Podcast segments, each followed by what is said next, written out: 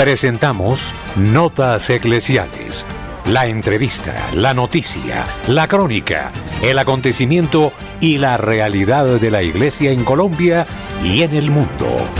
Bienvenidos.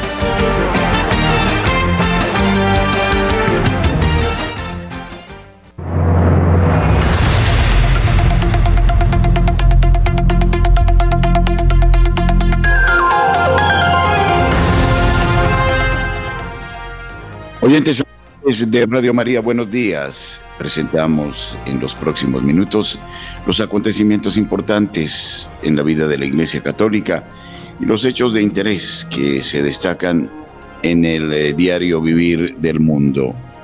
Luis Fernando López, Camilo Ricaurte, este servidor, el Padre Germán Acosta, estaremos con ustedes. Gracias.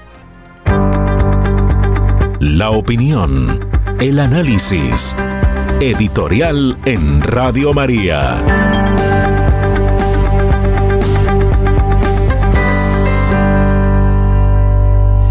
Dos conceptos al hablar de la creación y de Dios se deben evitar.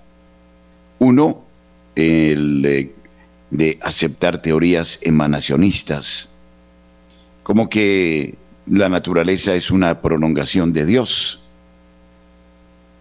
Dios es eh, distinto de la naturaleza, aunque deja su huella en ella permanentemente. Pero hay otra teoría mucho más peligrosa y que pareciera tornar por estas épocas, la teoría panteísta. Creer que la naturaleza es Dios, que los elementos son Dios y que incluso eh, se debe rechazar cualquier posibilidad de un principio, sin principio, de un creador. La teoría de aquellos que pretenden decir que la materia es eterna. Dentro de la concepción cristiana, profesamos, porque así se nos ha revelado en Jesucristo, la existencia del Dios uno y trino, uno en su esencia, y tres, en sus relaciones, en sus personas. Este Dios es eterno, anterior a todo y a todo, autor de lo creado, de cuanto existe. En ese sentido, Jesucristo, el Hijo de Dios, la segunda persona de la Trinidad, nos eh, dará su predicación del reino y expresará su unidad permanente con el Padre. Su deleite, su alegría es hacer la voluntad del Padre. La fe cristiana se fundamenta precisamente en el dato revelado. En ese orden de cosas, los grandes santos, los místicos de las distintas épocas nos darán una mano muy importante.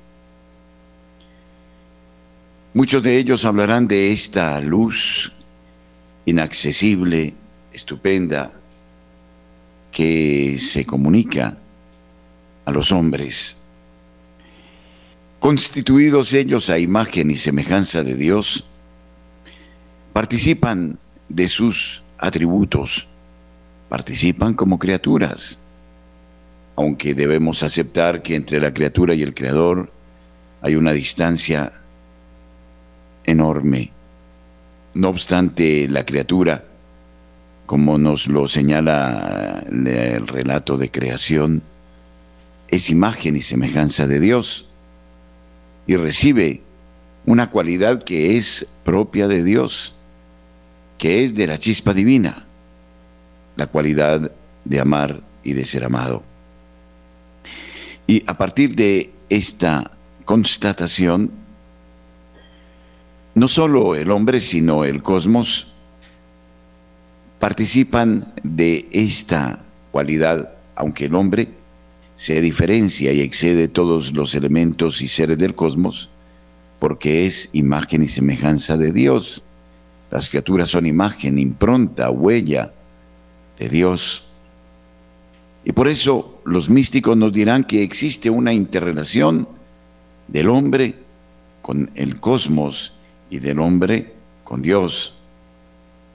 Y que el cosmos, a pesar de ser constituido por una materia que no es de las características del hombre, el cosmos se beneficia de el modo como el hombre se relacione con él. Y este es un dato interesante que los místicos anunciaron y que ahora la ciencia trata de establecer. Hemos hablado, por ejemplo, de la memoria del agua y también de la memoria de los seres vivos, de los vegetales y de la naturaleza misma. Si, por ejemplo, vivimos en una actitud positiva, de buen humor, de relaciones armónicas con el medio ambiente y con las personas, estas actitudes tienen un reflejo en la naturaleza misma y le dan a la naturaleza plenitud. Y esto sí que es interesante. ¿Por qué, nos podríamos preguntar, existe el desorden climático, el calentamiento global? ¿Por qué tantos fenómenos que nos aterran? Porque el mundo ha dejado de ser espiritual y porque el hombre ha prescindido del Creador. Ahora, enseguecido, absolutiza la naturaleza. Quiere hablar de ella, pero sin el Creador, hasta el extremo de divinizarla. Y este es un error mayúsculo. Volvemos a ser dependientes de la naturaleza, como lo fueran nuestros aborígenes, que la temían, y a ella le sacrificaban sus propios hermanos. Así sucedió en América, así sucedió en México. No se trata de ir más allá, de descubrir en lo creado la presencia misma del Dios creador. Y entonces se trata de mirar a lo creado como un templo sacro en el que este Dios se nos manifiesta. Y debemos tratar al hombre y a todas las criaturas con suma delicadeza, con enorme atención y tratando de adorar al Dios uno y trino que la constituyó, que la hizo en ella. Y entonces veremos, aunque parezca extraño, que los tiempos mejorarán que las cosechas irán adelante, que los climas serán equilibrados. Es así. Por ende, el mundo también es espiritual y lo creado también es espiritual, pero depende en gran medida de nosotros para que el mundo marche. La realidad nos señala métodos, caminos, que prescinden del Dios creador, que lo alejan. Es una acción indudablemente errónea, de vanidad, de soberbia, de aquellos que se creen dueños de lo que no son, porque nada han creado, nada han podido patentar como propio. Todo existía ya desde antes y por ende todo le pertenecía al Dios que nos dio los elementos y por ende a Dios debemos dar lo que a Él le pertenece. Aunque parezca esta una meditación espiritual, no lo es. Es una meditación definitiva para la suerte de la humanidad, ahora que se habla de tantas cosas en detrimento del hombre y disque en beneficio de la naturaleza. He ahí lo que nos enseñan los grandes santos, y entonces nos corresponde el establecer una relación distinta entre nosotros, una relación positiva, amorosa, generosa, entregada. Y esta relación redundará en el bien de la naturaleza misma. Y Dios entonces exultará y se glorificará porque para él la naturaleza es la expresión de su amor perfecto por el hombre y es el camino para el retorno al Padre.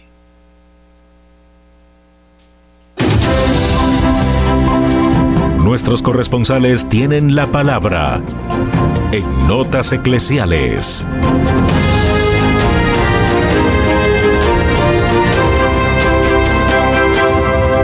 Desde la ciudad Patrimonio Cultural de la Humanidad, desde la ciudad de Cartagena, nos habla Rosa Arrieta. Buenos días.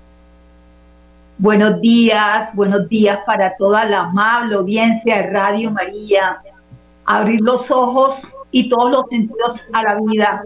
Cada día es un motivo más para agradecer a Dios por el don de la vida y para dejarse encontrar por las maravillas que Dios ha creado y puesto a disposición de todos los seres humanos, los que hace que al ver el conjunto de la naturaleza en toda su extensión tan colorida y tan llena de flores, con delicados aromas, que es innegable que Dios esmeró y esmera por darnos lo mejor. Y seguramente que al crear las flores pensó en la mujer, por eso le hizo para ella un jardín en el Edén. Pero que luego el orgullo de la serpiente le arrebató y llegó el pecado al paraíso por la desobediencia de una mujer. Pero Dios en su infinita bondad y, generosidad no se detuvo allí, porque de antemano, siendo Él el creador, no iba a conocer su obra, hechura de sus manos, por eso mismo en su plan de salvación ya vislumbraba a la más bella de todo lo creado, a la obediente y a quien había puesto especial cuidado al crearla, aún desde antes de nacer, y es excepta, es decir, es concebida sin pecado original, y es la Inmaculada, siempre Virgen María, la flor que está por fuera del jardín en el corazón de Dios y en el corazón de todos los corazones llenos, siendo ella bendita entre todas las mujeres al encarnarse la segunda persona de la Santísima Trinidad, su Hijo Jesús, que es hombre y que es Dios, y que es, y que es imposible para Dios. Ella es siempre virgen antes, durante y después de la encarnación hasta nuestros días por ser la madre del unigénito Hijo de Dios, que también es Dios. Y por eso, porque para Dios no hay nada imposible, es que hoy celebramos su aparición con el nombre de María Rosa Mística, que nos señala el camino de la conversión con tres lindas rosas de colores, blanca, amarilla y roja, que significan oración, sacrificio y penitencia para todos nosotros pecadores.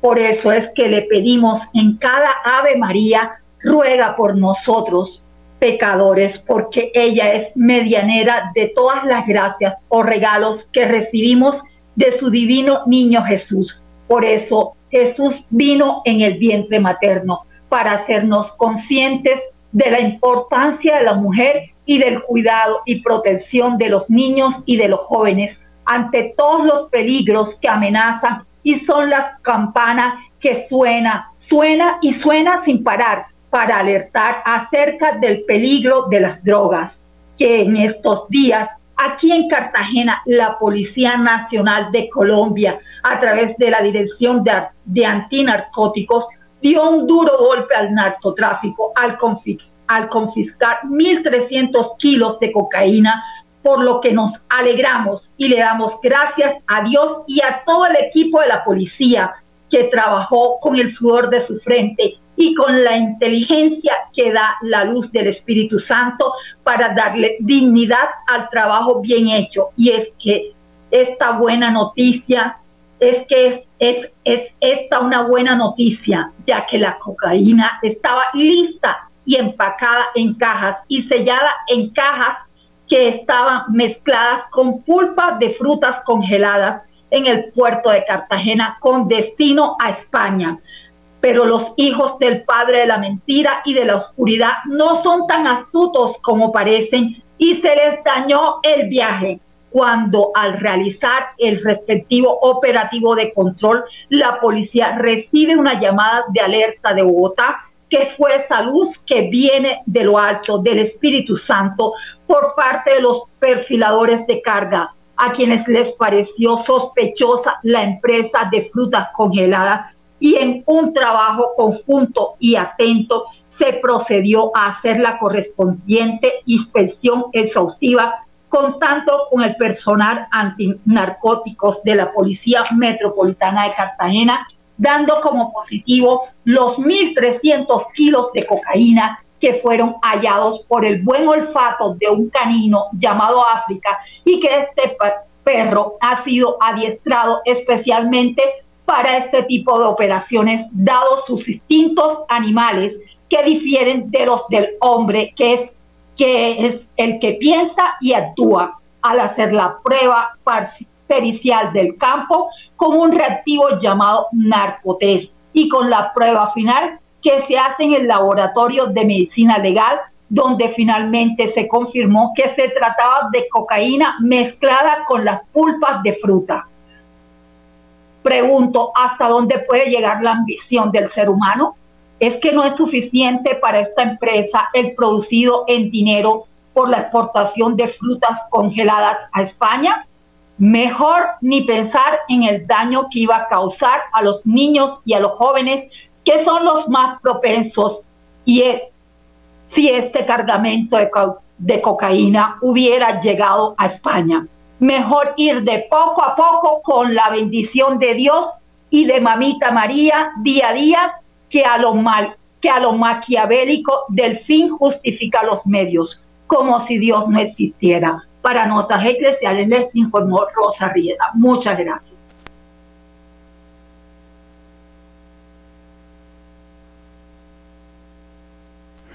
Saludamos ahora a Julio Giraldo, él informa desde Barranquilla. Buenos días. Muy buenos días a toda la amable audiencia de Radio María en Colombia y el exterior. Un saludo cariñoso para la mesa de trabajo. Y esto es lo que hoy hace noticia en Barranquilla y la costa norte colombiana.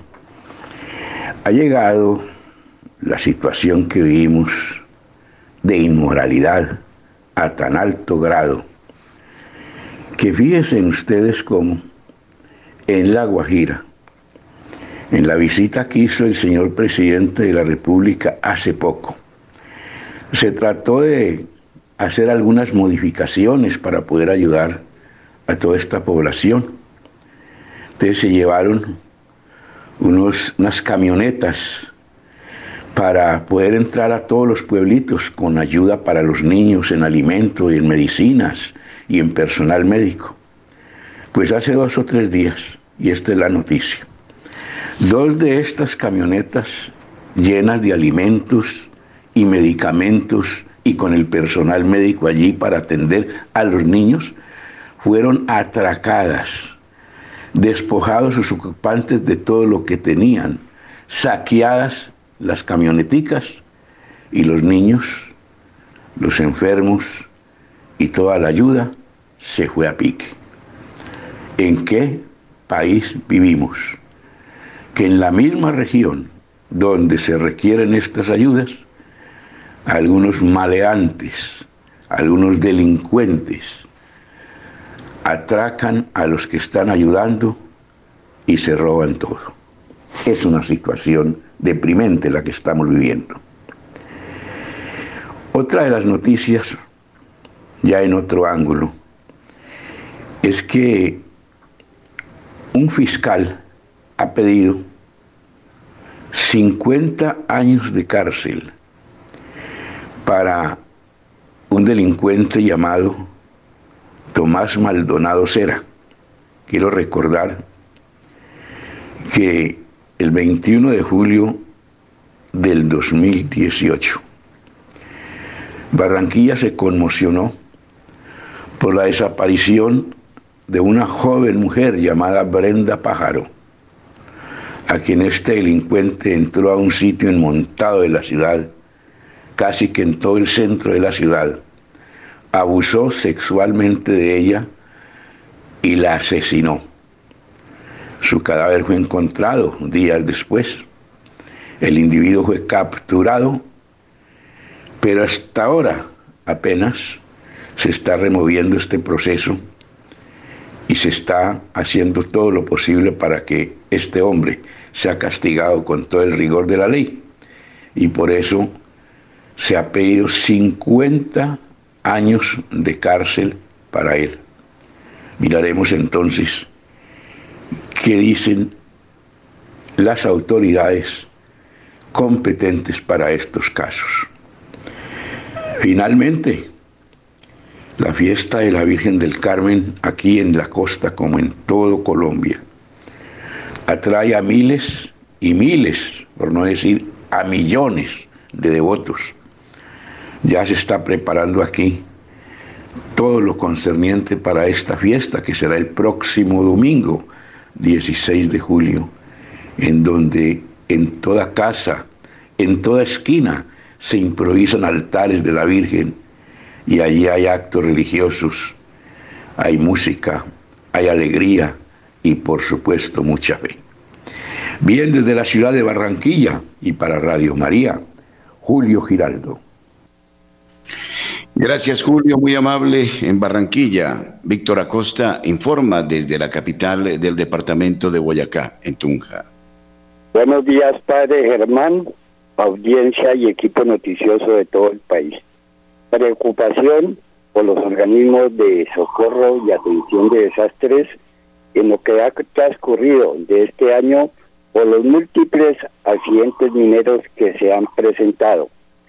Aunque hay control por parte de las autoridades y las licencias para la explotación del carbón, han sido bastante los muertos y en este semestre eh, ha marcado el récord en fallecidos y, ah, y tragedias que ha tenido que atender la Oficina de Atención y Desastres de la Gobernación.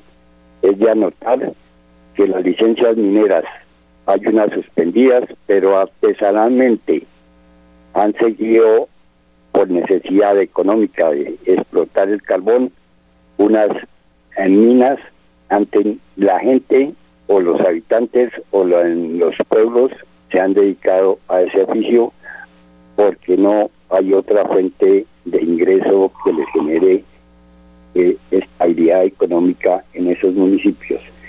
Y por otra parte, el triunfo del, de la, del corazón inmaculado de María tendrá el próximo domingo en la catedral un gran rosario que comenzará desde tempranas horas después de la misa de 9 de la mañana.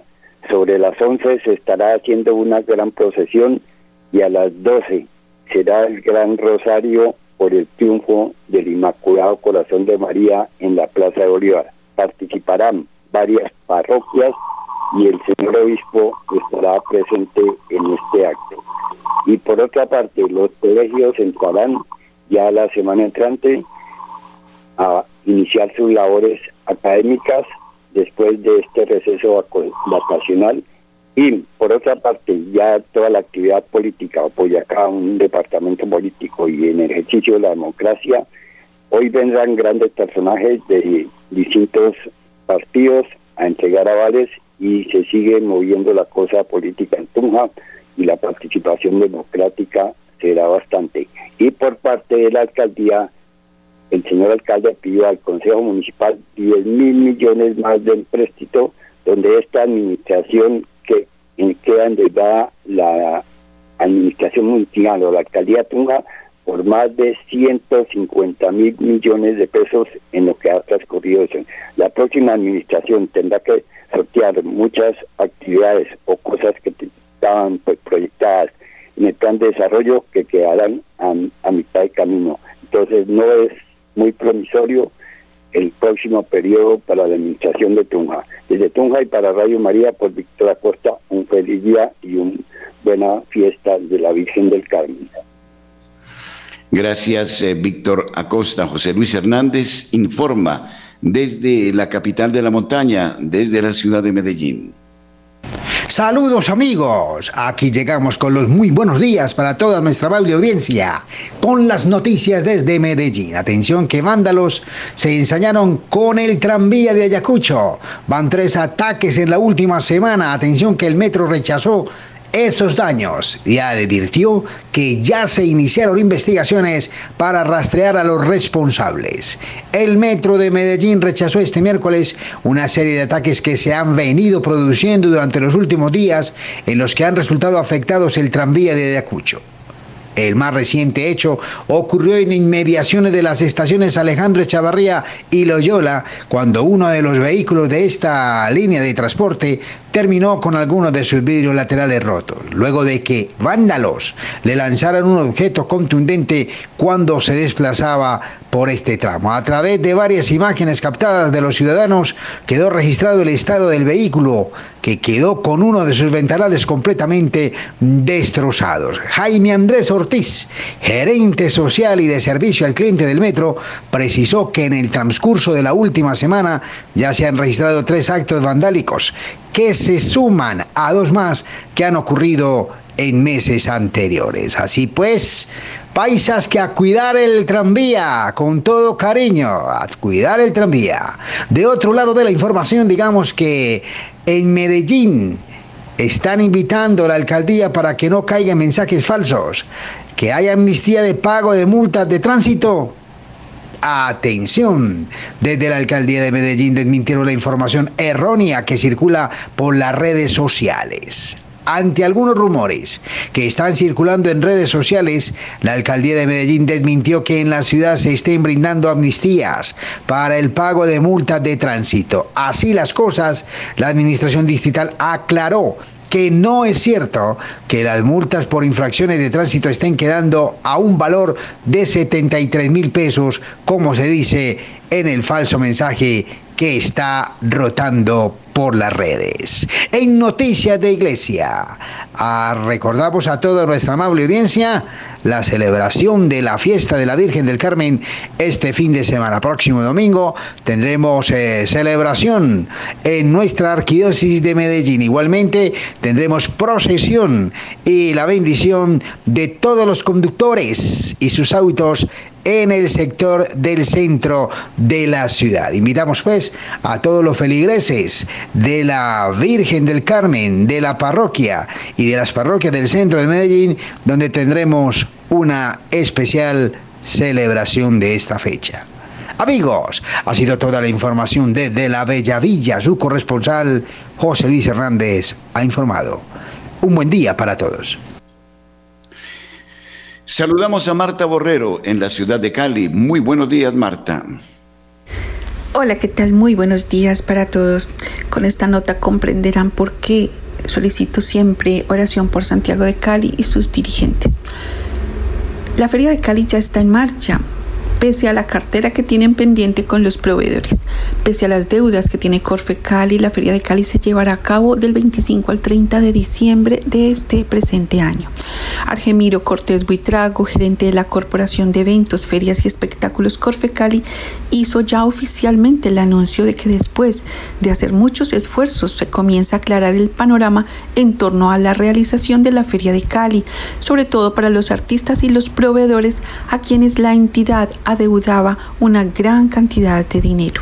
El directivo recordó que durante el 2021 la Feria de Cali quedó en números rojos al adeudar una serie de recursos debido a que en aquel entonces y por cuestiones en los trámites la Secretaría de Cultura de Cali no realizó el desembolso de 4.200 millones de pesos y por ello a Corfe Cali le tocó pagar 3.200 millones usando recursos propios, quedando así un remanente de mil millones de pesos.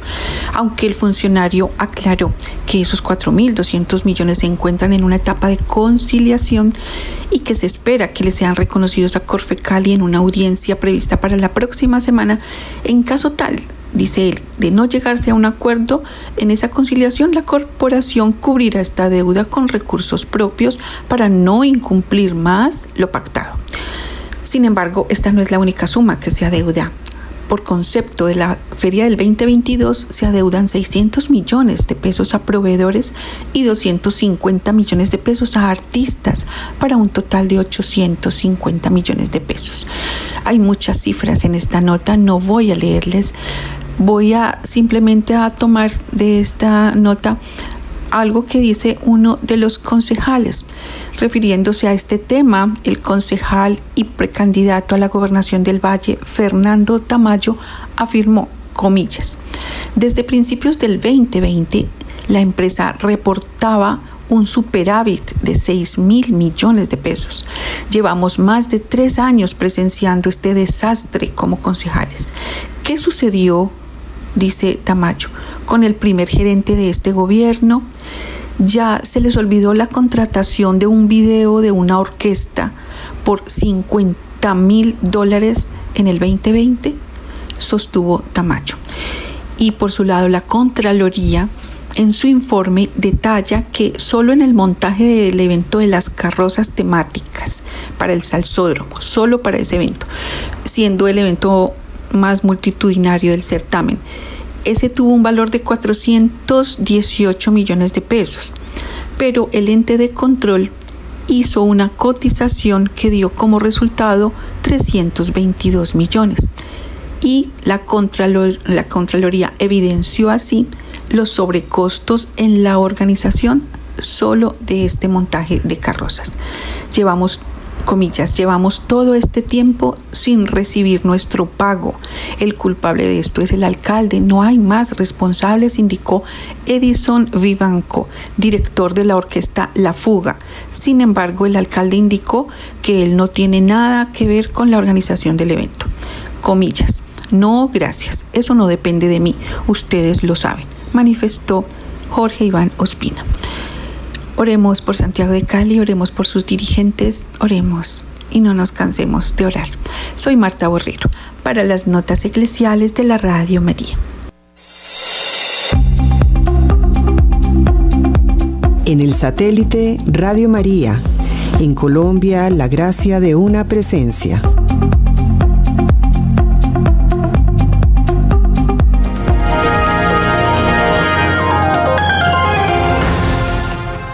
Ante la grave crisis social y humanitaria que padecen múltiples comunidades en el Valle del Cauca, a través de un comunicado el arzobispo de Cali y los obispos de Palmira, Cartago, Buga y Buenaventura piden a los actores armados y legales detener todo tipo de hostigamiento y atentado contra la vida y bienes de las personas y familias de la región, así como contra la naturaleza.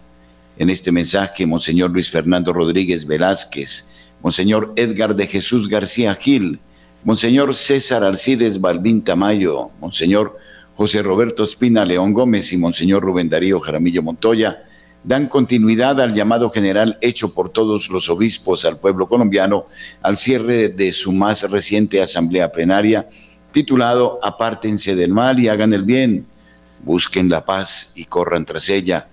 De la primera carta de Pedro, capítulo tercero, versículo once. Esta urgencia está enmarcada en la dolorosa situación de incertidumbre, zozobra y miedos que buena parte de nuestra población está sufriendo a causa de los atentados, asesinatos, secuestros, desplazamientos, desapariciones, reclutamientos forzados, extorsiones y amenazas de diversa índole, especialmente contra los jóvenes, contra hombres y mujeres, empresarios pequeños y grandes. Así lo han dicho los prelados, quienes también evocan varias situaciones concretas que se han presentado recientemente en municipios como Tuluá, Buenaventura, Jamundí y Cali.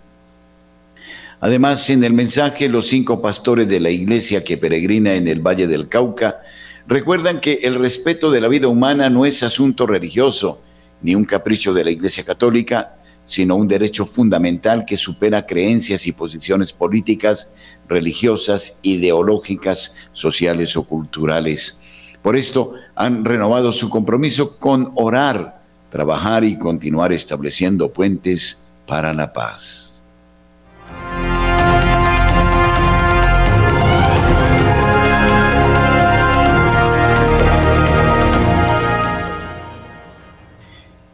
El cardenal Miller confirma que Doctrina de la Fe guardaba un dossier sobre Fernández.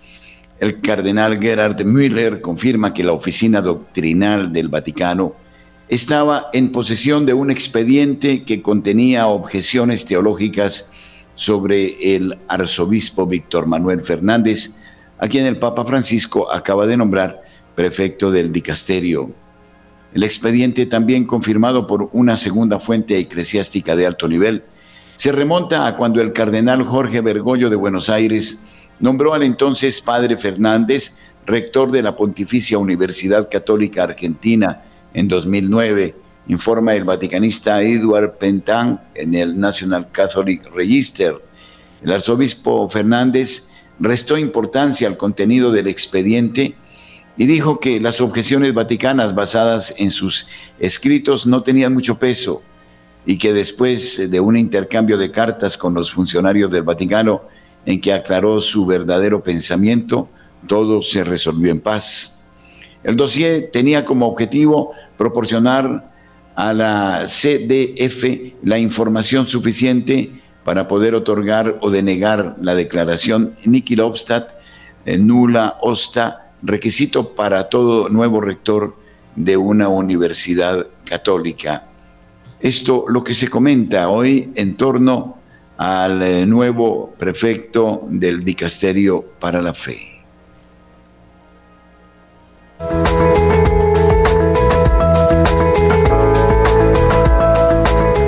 todas las horas en Colombia, Radio María es su compañía.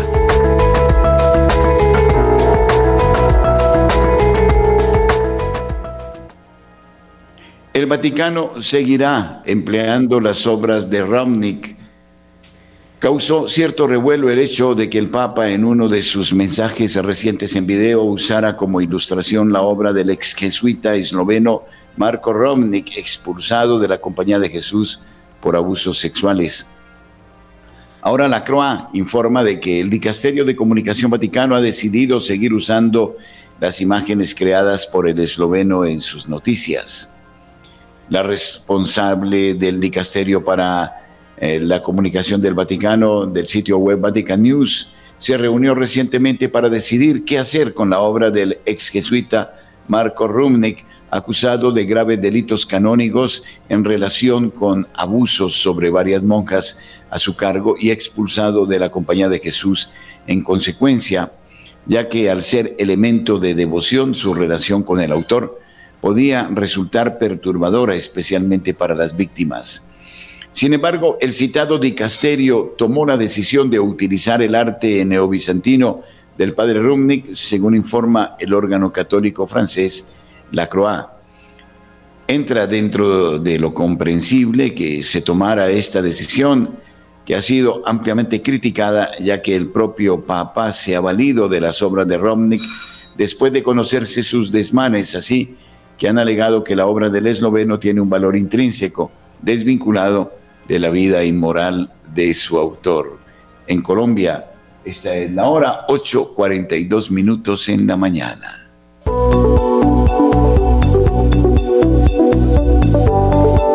Radio María, en el canal de Claro Música y de Claro Música Televisión, de manera capilar, deja oír su voz en todos los hogares de Colombia.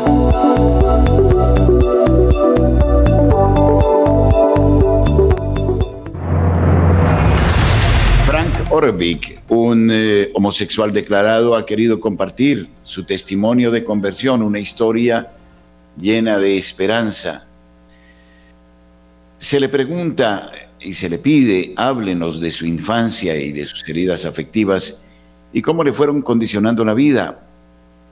Ante todo, deseo que lo que voy a relatar sea para la gloria de Dios y salvación de las almas. Soy Fran Orbig, tengo 29 años, vivo en Madrid, España, vengo de una familia católica, tengo cuatro hermanos, soy el menor. Durante mi niñez crecí en un ambiente hostil, por lo que mi infancia fue muy dolorosa y con bastantes heridas, porque veía constantemente a mis padres discutir, tenían peleas muy fuertes, había gritos en la casa y situaciones que ningún niño jamás debería vivir. Recuerdo que mis padres se distanciaban por un tiempo y luego se reconciliaban y volvían a estar juntos, lo que me causó mucho daño emocional y espiritual, por lo que crecí con un gran vacío afectivo, porque necesité demasiado la figura paterna, que es esencial en la vida, porque otorga al hombre seguridad en sí mismo, fuerza, determinación para ser un varón. Sobre mis padres he de decir que actualmente se encuentran bien. ¿Cómo fue adentrándose en el ambiente homosexual? Todo empezó en la época de mis estudios, cuando yo tenía 14 o 15 años, aunque me gustaría mencionar que desde muy temprana edad ya cometía pecados de impureza que fueron aumentando aún más por la pornografía que vi en la adolescencia. Hay personas que me han preguntado si he tenido novias y efectivamente las he tenido. Sin embargo, de pronto algo inusual me sucedió porque un día me empecé a fijar en un chico de otra clase, sentía una atracción que no me podía explicar de dónde venía. Al igual que un fruto prohibido, ese chico me pareció agradable a primera vista y a partir de allí comenzó toda mi vida homosexual activa, desperdiciando mi tiempo en fiestas, tratando de colmar mi sed de amor, teniendo relaciones con hombres, alcohol y desenfreno. No obstante, eso aumentaba aún más eh, mi vacío. A los ojos del mundo tenía todo lo que cualquier persona desearía tener porque tenía dinero Incluso fui modelo y azafato de congresos. Parecía que el mundo me sonreía por fuera, pero por dentro, cuando llegaba a casa después de trabajar, me sentía solo y depresivo. No obstante, no comprendía por qué me sentía así, pues lo tenía todo, pero me faltaba lo más importante, el amor de Dios. Ahora comprendo que fueron una serie de acontecimientos negativos que viví en mi pasado los que me encaminaron hacia esa vida entre ellos la presencia y tentación del demonio Asmodeo, que Dios lo ate, quien induce a las personas a caer en ese pecado del homosexualismo. Conoce a la perfección la psicología humana y sabiendo que la criatura humana tiene en su ser un abismo inmenso de ser amada, sabe que cuando un ser humano está vulnerado en la parte psicológica, es decir, en su alma, es cuando se encuentra más vulnerable y se convierte en terreno fértil para sembrar la semilla del homosexualismo. El demonio, que Dios lo ate, quien como hábil titiritero que es mueve los hilos de tu voluntad cuando cedes a sus tentaciones, dejándote esclavo de sus caprichos y torturas, porque primeramente te hace creer con engaños algo que no eres, y luego juega con tus emociones haciéndote pensar que tú eres quien genera sentimientos homosexuales desde tu interior. En realidad son influjos y mentiras que te hacen creer para hacerte su esclavo, para que no tengas control sobre tu vida, de modo que nunca eres verdaderamente libre de actuar o amar verdaderamente. Ese demonio lo primero que te roba es la semejanza que tienes con Dios y la semejanza es la dignidad de ser su hijo y de vivir en la libertad de amar que tienen los verdaderos hijos de Dios. En mi opinión, considero que cuando el hombre desconoce o pierde la dignidad de ser hijos de Dios, tiende a buscar el agua viva, es decir, el amor en pozo más cercano que encuentra que por desgracia es el pozo infernal repleto de aguas putrefactas que conforme se va bebiendo va secando más el alma y va aumentando más el deseo de ser amado. El camino del mal empieza con una sutil tentación, un consentimiento y finalmente un acto. El camino del mal es un camino de locura total que lleva a la muerte.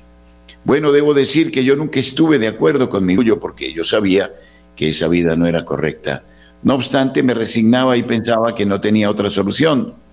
Jamás leí la Biblia ni pensaba que eso que hacía era pecado. Yo fui la típica persona que decía, creo en Dios y en la Virgen y ya está. En realidad no iba a misa, ni frecuentaba los sacramentos y mucho menos hacía oración. Pero Dios me concedió una Madre Santa que me decía en todo momento que cambiara, que esa vida que llevaba no era buena. Y ella con amor y caridad me aconsejaba y yo me ponía furioso y le decía que iba a seguir en esa vida para hacerle daño, cosa que dice si haces cuando estás en pecado mortal. En otras palabras, mi mamá nunca estuvo de acuerdo con mi vida homosexual, nunca la iba a aceptar, pero me amó como hijo suyo que soy. Como cada año tenía la costumbre de ir con mi madre en Semana Santa a las procesiones y también en Navidad, íbamos a la iglesia y la acompañaba solo por darle gusto.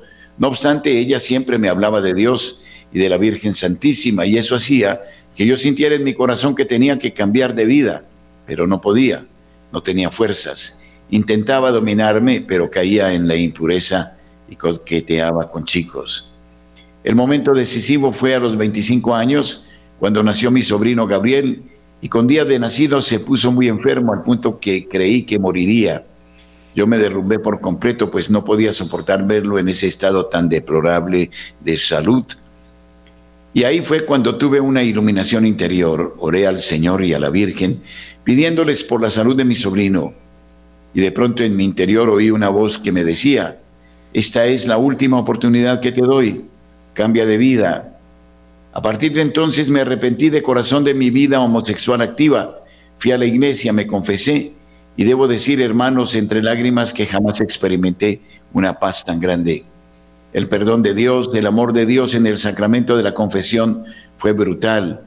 En ese momento me sentí amado, lo que yo tanto anhelaba, me sentí perdonado, me sentía en casa Tenía una paz y un gozo en mi corazón que no se puede describir con palabras.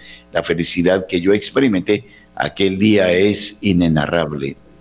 Cuando descubrí ese amor divino de Jesús que llenaba todo mi ser, todos mis vacíos y heridas, yo quise tener para siempre ese amor.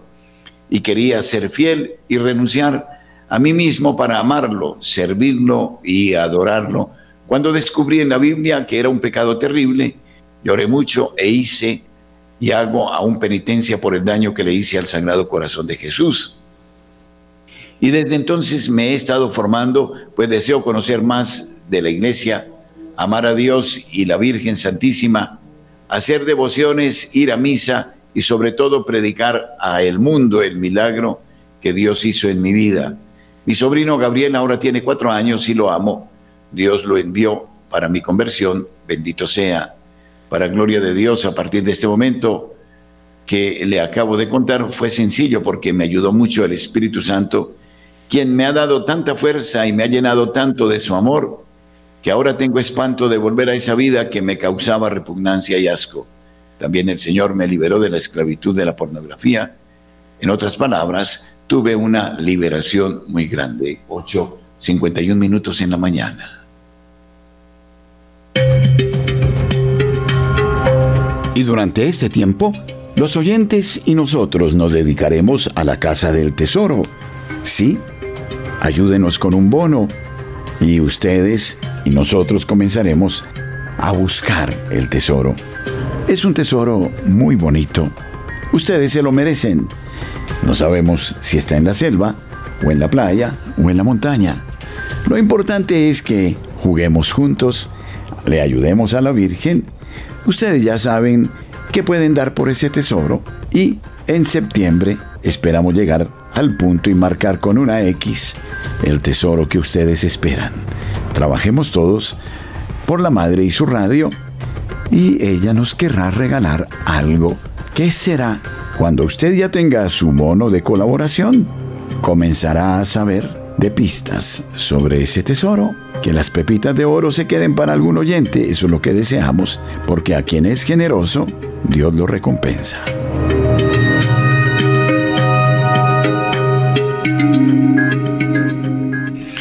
Tomamos esta información del ISAF News. El programa de lesiones por vacunas de Canadá ha pagado más de 6 millones de dólares, pero quedan casi 2 mil reclamos los 6.695 eh, o 6 millones de dólares pagados a las personas lesionadas por la, la vacuna representan solo 103 de casi 2.000 reclamos presentados. Esto sucede en Canadá. Las estadísticas oficiales publicadas por los gerentes del programa de apoyo para lesiones por vacunas muestran que en Canadá hasta la fecha solo se han pagado 103 de los 1.859 eh, reclamos asociados con en las vacunas contra el COVID-19 y la suma total ya se acerca a los 7 millones de dólares. BISP se lanzó en diciembre de 2020 después de que el gobierno canadiense les dio a los fabricantes de vacunas un escudo de responsabilidad con respecto a las lesiones relacionadas con las funciones eh, de COVID-19. Los 113 reclamos que han sido aprobados hasta la fecha son donde la Junta de la Revisión Médica ha determinado que existe un vínculo probable entre la lesión y la vacuna y que la lesión es grave y permanente. Hasta el momento se han pagado en total 6.695.716 dólares. Según un memorando de 2021 del Departamento de Salud de la Nación, se ha destinado un total de 75 millones en fondos para los primeros cinco años del programa. Según el sitio web eh, de BISP, el propósito del programa es garantizar que todas las personas en Canadá que hayan sufrido una lesión grave y permanente como resultado de recibir esta vacuna autorizada por Health Canada, administrada en Canadá a partir del 8 de diciembre de 2020, tener acceso justo y oportuno al apoyo financiero. BISP no ofrece información sobre cuánto tiempo podría tomar un reclamo. Oficialmente en Canadá ha habido 442 muertes relacionadas con la vacuna COVID y los datos de la Agencia de Salud Pública de Canadá afirma que se han administrado 98,2 millones de dosis de vacunas. Sin embargo, los funcionarios de salud afirman que aunque estas muertes ocurrieron después de recibir una vacuna contra el COVID-19, no están necesariamente relacionadas con la vacuna. De estas dosis hubo un total de 55.145 eventos adversos. Dichos eventos van desde un dolor de cabeza o un desmayo hasta la muerte súbita. 8.55 minutos en la mañana. ¿Crees saber qué es Dios? ¿Crees saber cómo es Dios? No es nada de lo que te imaginas, nada de lo que abraza tu pensamiento. San Agustín. Nuestro correo info.col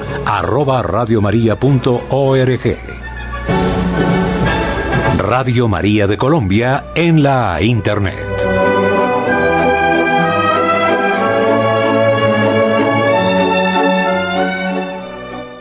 Mientras los estados de todo el país limitan el espantoso asesinato de los no nacidos, la izquierda promueve el control de la natalidad en un ataque desesperado contra la vida, particularmente en los campus universitarios. Las universidades estadounidenses han instalado al menos 40 máquinas expendedoras de Plan B en los campus de todo el país, números que aumentaron en el año posterior a la anulación histórica de Roe vs. Wade. A medida que las prohibiciones del aborto se extienden por todo el país, limitando el espantoso asesinato de los no nacidos, la izquierda ha intensificado la promoción del control de la natalidad hormonal en un intento desesperado por cortar las oportunidades del desarrollo de la vida, ya que hay más restricciones para asesinar a los niños una vez que son concebidos. Presidente Joe Biden, abiertamente a favor del aborto, emitió recientemente una orden ejecutiva que promueve la anticoncepción en el primer aniversario de la decisión de Dobbs, también conocidas como anticoncepción de emergencia. Las píldoras Plan B están diseñadas para tomarse después de las relaciones sexuales sin la intervención de condones u otros anticonceptivos. Cuando se toman antes de la ovulación, los medicamentos evitan la liberación de un óvulo, lo que hace imposible que ocurra la fertilización. Sin embargo, cuando se toman después de la ovulación, una etapa que no siempre es fácil de identificar, los químicos pueden impedir que el cuerpo de una mujer produzca suficiente progesterona para mantener al niño concebido o adelgazar el revestimiento uterino para que la vida joven no pueda implantarse lo que resulta un inducido químicamente abortivo. Si bien algunos legisladores, incluido el comandante en jefe, abogan por políticas para promover la anticoncepción, el trabajo preliminar lo están realizando principalmente organizaciones independientes dedicadas a garantizar que el control de la natalidad sea conveniente. Uno de esos grupos es la Sociedad Estadounidense para la Anticoncepción de Emergencia, cuyo programa Anticoncepción de Emergencia para todos los campus busca proporcionar métodos anticonceptivos de fácil acceso en todas las universidades de los Estados Unidos. Los datos actualizados de EC4EC muestran que actualmente hay 40 campus que han instalado máquinas expendedoras Plan B. Los 18 estados que albergan estas universidades, incluido Washington, D.C., son California, Utah, Oklahoma, Minnesota, Wisconsin, Luisiana, Florida, Indiana, Ohio, Carolina del Norte, Virginia, Maryland, Pensilvania, Nueva York, New Hampshire y Massachusetts. Esta noticia es muy preocupante. Recientemente la Universidad de Washington en el estado de Washington instaló su máquina expendedora de anticonceptivos, donde ya ha vendido más de 640 píldoras Plan B por 12 dólares con 60 centavos cada una, una ganga en comparación con las farmacias que venden marcas reconocidas por hasta 50 dólares. Como informó Associated Press, el primero de julio de este año, el estado de Washington se convirtió en el primero en la nación en asignar dinero específicamente para promover la anticoncepción en los estudiantes a través de máquinas de autoservicio. A ustedes, mil gracias. Luis Fernando López, Camilo Ricaurto, este servidor, les agradecen el haber estado con nosotros. Ojalá nos acompañen a lo largo del día en Radio María.